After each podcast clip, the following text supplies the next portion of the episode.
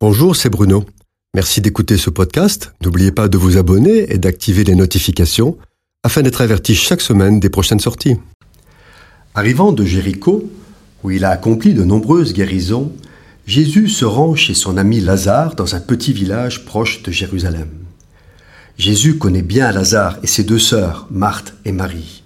En effet, quelque temps auparavant, Lazare est décédé alors que Jésus était absent. Mort, Lazare a été quatre jours dans le tombeau. Et lorsque Jésus arrive devant la pierre qui condamne l'entrée du tombeau, Jésus pleure. Alors, il ordonne de rouler la pierre et ouvrir le tombeau, et avec l'autorité que lui seul est capable d'avoir, il ordonne à Lazare de sortir du tombeau. Et Lazare sort, il est vivant, Jésus l'a ressuscité. Quelque temps plus tard, alors que Jésus se rend à Jérusalem pour la fête de Pâques, il dîne chez Lazare et ses sœurs. C'est alors qu'une scène étonnante se déroule au cours du repas. Marie, la sœur de Lazare, vient au pied de Jésus avec un parfum de grand prix. Elle brise le vase qui contient le parfum et le répand aux pieds de Jésus.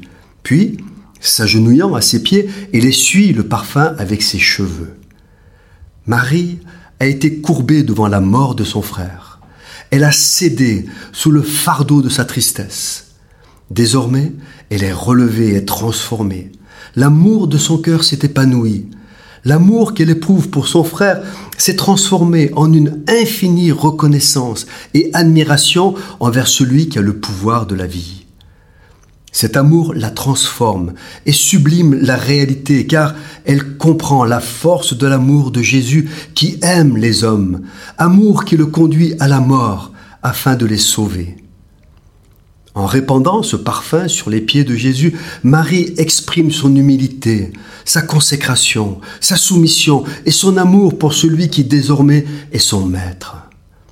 En répandant ce parfum d'un si grand prix, elle accomplit un geste incompréhensible pour le monde. Incompréhensible, car ce parfum dont la valeur représente plus d'une année de travail était son bien le plus précieux.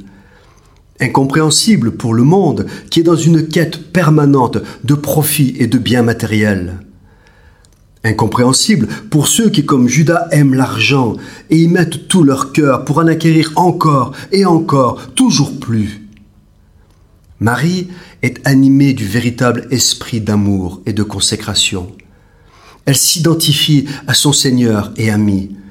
Elle lui offre ce qu'elle a de plus précieux en témoignage du don de sa vie par la foi et par amour.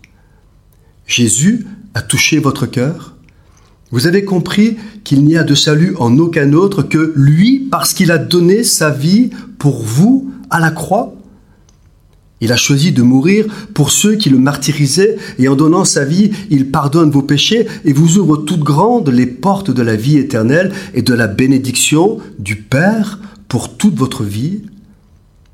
Vous vous demandez comment répondre à un si grand amour. Faites comme Marie.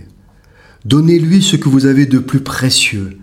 Donnez-lui votre vie et dites-lui tout simplement merci de ce qu'il a donné la sienne pour vous. Cette chronique a été produite par Bruno Oldani et Jacques Cudeville.